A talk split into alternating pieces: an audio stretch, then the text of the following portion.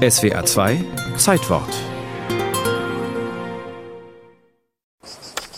Am 8. April 1820 sucht ein Bauer auf Milos Steine für seine Trockenmauer.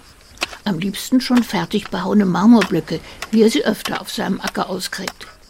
Doch das da sieht anders aus. Ein Frauenkopf in einem Hohlraum.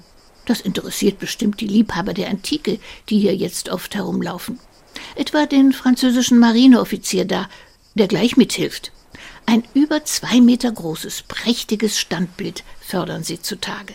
In zwei Teilen, nackt bis zur Hüfte, ohne Arme, bis auf eine abgebrochene Brustspitze, fast makellos. Die Kykladeninsel Milos gehört damals noch zum Osmanischen Reich. Paris verhandelt also mit Konstantinopel und bekommt den Zuschlag zu einem günstigen Preis. Das ganze romantische Europa sucht nämlich, wie Goethe, das Land der Griechen mit der Seele und feiert gerade die Kunst des klassischen Altertums, aus dem die Statue stammen soll.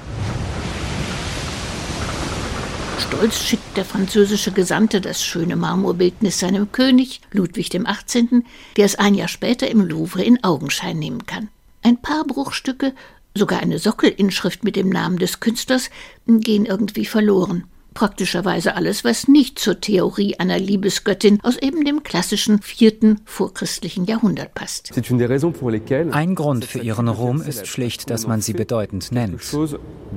Gibt heute Ludovic Logier, der Louvre-Kurator für die griechischen Altertümer, zu. Metropolen, große Hauptstädte erzeugen Meisterwerke. Die Venus von Milo ist berühmt, weil sie eine Lücke ausfüllt und weil Paris im 19. Jahrhundert das Kunstzentrum ist. Die Lücke im Louvre war dadurch entstanden, dass Paris nach der Niederlage Napoleons alle zusammengeraubten Kunstschätze zurückgeben musste.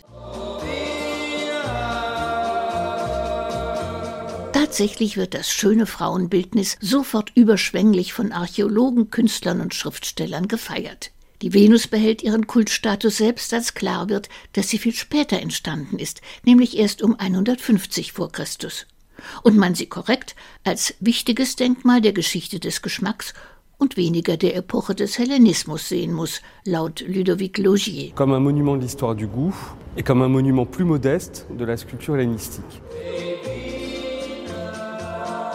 Wie es einer Ikone gebührt, wird die Venus von Milo sorgsam gehütet und im Zweiten Weltkrieg ausgelagert. Die deutschen Besatzer knipsten ihre Souvenirfotos also nur vor einer Kopie, schneeweiß, Daraus gibt's. Alors on les voit devant une Vénus de Milo, très blanche, très très blanche, et en plâtre. Millionenfach hat man ihr Gedichte und Musik gewidmet, sie kopiert, interpretiert, umfunktioniert.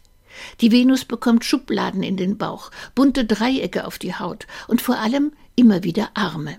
In allen möglichen Haltungen, eine Hand an der Hüftdrapierung, die andere mit einem Spiegel, Schild, Palmwedel, oder Apfel.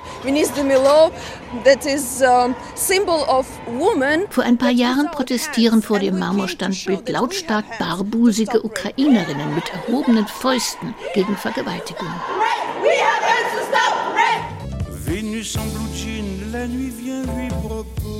Und Yves Montand mutet ihr in einem Chanson Blue Jeans für schlüpfrige Fotos zu.